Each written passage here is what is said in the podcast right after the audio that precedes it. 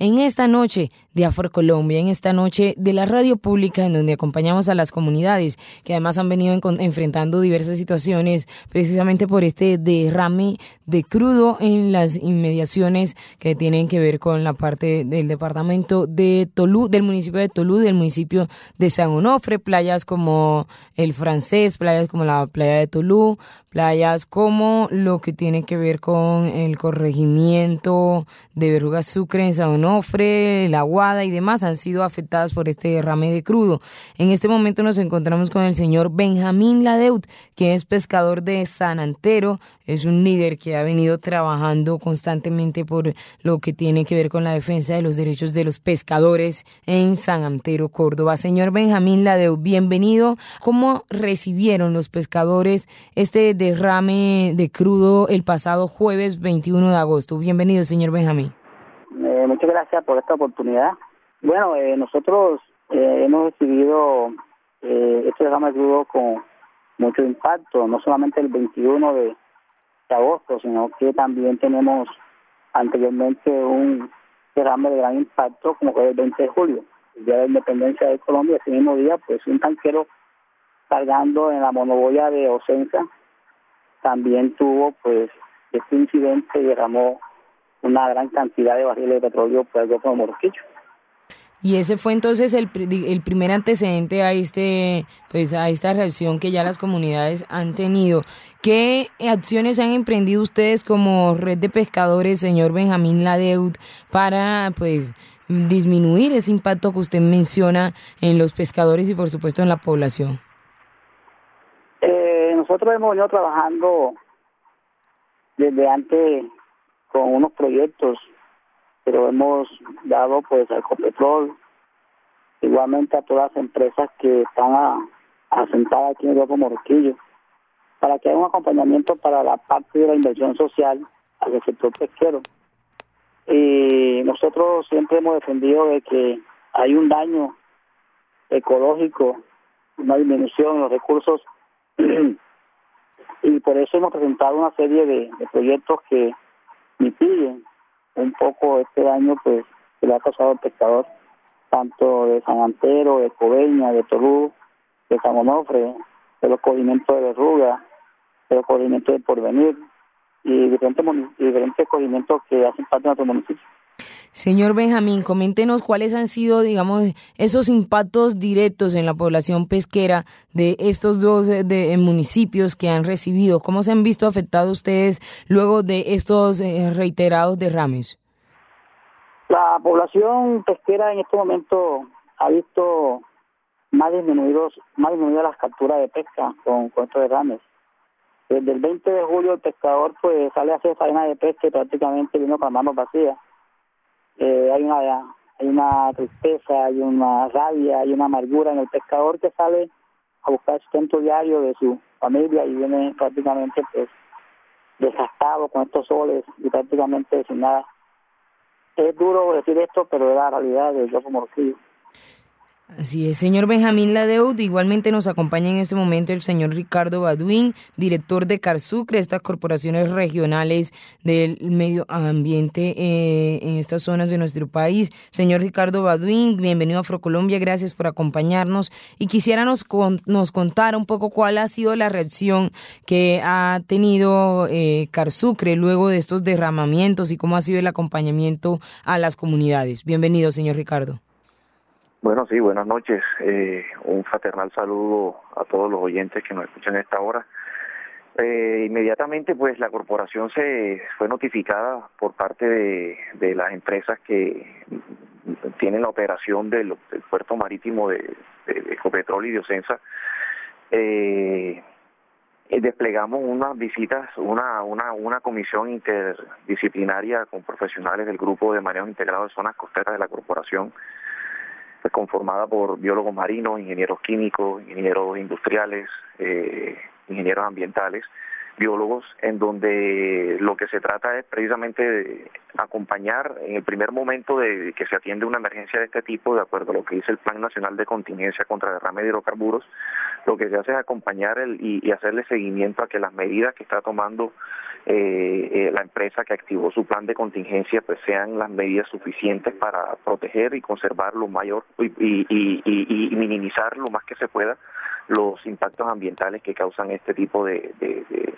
circunstancias las cuales pues lamentamos muchísimo que se hayan presentado y esa con esa en, tan poco tiempo dos eventos que históricamente pues eh, en los antecedentes no se habían presentado. Entonces en ese primer momento la corporación hace el acompañamiento hace el seguimiento de que esas medidas sean lo suficientemente efectivas y asesora en los asuntos ambientales, cuáles son los ecosistemas que están en riesgo, dónde están ubicados, qué potencial tienen, qué peligro puede representar el, derrame o esas circunstancias en contacto pues, con esos ecosistemas. Sabemos que en el Golfo del Morrosquillo tenemos ecosistemas importantes de manglar, de arrecifes de coral, hay arrecifes inclusive artificiales tenemos pastos marinos, tenemos sedimentos y las propias playas, pues que son el atractivo turístico principal del Golfo, en donde pues obviamente hay que hay que propender por su protección y conservación. En un segundo momento, luego ya de superada la emergencia, pues ya sí viene todo lo que es el tema de investigaciones administrativas que adelanta la autoridad ambiental. La, corporación pues le da traslado a la, Autoridad Nacional de Licencias Ambientales, que es la que le hace seguimiento a las licencias ambientales y a los planes de manejo que tienen estas empresas, y eh, rinde sus respectivos informes precisamente pues como, como, como, como autoridad ambiental que hace presencia en la región y que, y que conoció de primer momento las emergencias. Precisamente, pues, en el marco de, de todos estos, esto que usted menciona, menciona, señor Ricardo Baduín, acerca de los ecosistemas importantes del Golfo del Morrosquillo y las islas que hacen parte de este territorio. Señor Benjamín, ¿hubo algún, eh, alguna muerte continua de peces o de alguna otra especie en las playas? ¿Usted como pescador tuvo la oportunidad o no de encontrarse con ello? De hecho está pues desde que el petróleo impacta pues en el mar ya hay ya hay muerte. Eh, estamos hablando de los fitoplantos, de las larvas, los microorganismos que componen esa cadena alimenticia de los peces. Eh, y luego pues también hay en el mar peces, los pelágicos, los peces que, que están en la superficie. Esos peces pelágicos también empiezan a, a sufrir la contaminación y posteriormente mueren. Esos peces que mueren, eh, muchos de ellos pues llegan a la orilla ya en estado de, composición y otros pues son devorados por otros animales que también se contaminan y mueren. Hemos visto eh, pelícanos, hemos visto gaviotas también que mueren producto de, de picar, de comer estos peces contaminados y, también cuando ellas pues se sumergen en el, en el, en el agua contaminada pues no pueden volar porque se, empapan sus, sus alas de, petróleo y finalmente pues mueren. Hemos encontrado peces de diferentes especies muertas en nuestras orillas de nuestros, nuestro Golfo Morroquillo. Señor Ricardo Baduin, a propósito de esta respuesta que nos brinda el señor Benjamín Ladeu de este contexto, cuéntenos usted cómo hacer para mitigar de alguna manera todas estas muertes y cómo hacer para recuperar de alguna manera todo este tejido de, del ecosistema que se ha ido perdiendo en el Golfo del Morroquillo a propósito de esas muertes que menciona el señor Benjamín Ladeu sobre eh, pues peces y algunos ecosistemas marítimos. Pues claramente estamos hablando de una sustancia este, eh, extraña que entra en contacto pues con estos con estas comunidades y con estas poblaciones de fauna eh, asociadas a estos ecosistemas y que evidentemente causan un impacto pues, y, en las muestras que hemos recolectado con el INVEMAR que ya hemos hecho los monitoreos de cada una de estas dos de estos dos eventos se han tomado unas muestras representativas de, de, individuos de, peces y crustáceos y otros otras otras especies en donde se pretende determinar cuál fue el, el, el, motivo por el cual pues eh, murieron y, y, hacer los respectivos análisis toxicológicos para determinar la sustancia. Eh, nosotros hemos venido participando pues con, con, con otras empresas también del, actores importantes del Golfo del Morrosquillo en un programa que también debe ser muy bien conocido por el señor Benjamín, que es el programa Diáspora, en el cual pues lo que se pretende es eh, instalar en el fondo marino sembrar en el fondo marino arrecifes, estructuras que sirvan para, para crear arrecifes artificiales, que precisamente lo que se trata es de que lleguen poblaciones nuevas de, de, peces y demás a una sociedad de estos ecosistemas para que empiece nuevamente a, darse un repoblamiento de, de todas estas de todo esto de todas estas especies en el Golfo de Morrosquillo. Lo que viene ahora en adelante es hacer un monitoreo permanente. Estamos ya iniciamos las primeras jornadas eh, el 28 de julio y la semana pasada con respecto al evento del 20 de julio y la semana pasada el día fue miércoles y jueves respecto al suceso del 20 de agosto, en donde ya tenemos una línea base que hemos venido construyendo con la red CAN del, con el INVEMAR conjuntamente y sabemos cuál es el estado natural de las aguas del Golfo del Morrosquillo que han venido también pues eh, sufriendo no solamente por este tema de los dos últimos derrames, sino porque también hay unas actividades pues inclusive relacionadas con actividades prohibidas de pesca industrial con sedimentación que proviene pues del transporte de sedimentos de los caños que vienen del continente inclusive hasta del río Sinú que boca allá en desemboca en el en la bahía de Cispatá y otros tipos pues de, problemas, una problemática ambiental pues, bastante este, complicada en, donde ya la corporación conjuntamente con las otras autoridades ambientales, parques nacionales naturales, en el caso del área marina protegida Corales del Rosario y San Bernardo, con la Capitanía de Puertos, con las corporaciones vecinas, la CBS y Cardique, pues hemos estado emprendiendo los trabajos en lo que tiene que ver con, con, la ordenación de la unidad ambiental costera. Entonces,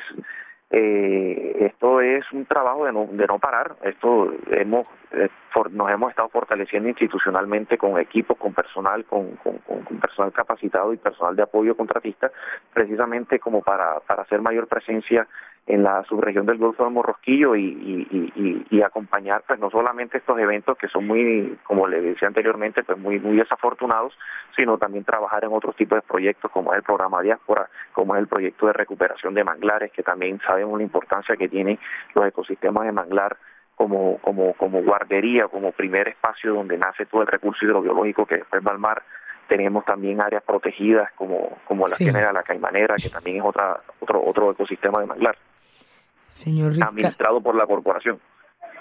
Señor Ricardo Baduín, igualmente nos acompaña el señor Benjamín Ladeu, pescador de San Antero. Y bueno, quisiera preguntarle ya para finalizar al señor Benjamín Ladeu, ¿qué están haciendo? Pues eh, ustedes han sido afectados por esta situación y cómo están haciendo para ese sustento diario y también un poco para esa economía de San Antero, para lograr sopesar un poco esa economía de San Antero. Bueno, nosotros hemos entrado en diálogo con Ocensa. Eh, la idea es que se mitigue un poco el impacto del pescador, pero desgraciadamente el pescador nuestro en su gran mayoría no está organizado. El pescador está independizado, el pescador prácticamente pues no cree en este sector que ha sido un sector tan tan eh, importante para la economía del país porque este es un sector según la FAO la pesca es un sector alimenticio donde se toman los riesgos más grandes para obtener este alimento y somos base de esa economía. Nosotros los pescadores pues de una u otra manera pues hacemos parte de una cadena alimenticia importantísima en el país pero si vemos lo que es la lo que es la política de nuestro gobierno de, de años atrás y hacia atrás. No ha habido un verdadero sentir de, del gobierno hacia el sector pesquero. Y el pescador pues hoy día por eso no no busca la manera de, de organizarse de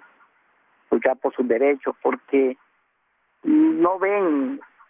la esperanza, no ven cosas interesantes, son pocos los que se organizan y pocos los que ven esa luz de esperanza de mejorar sus condiciones de vida. Eh, estamos haciendo lo posible de, lograr pues con Censa una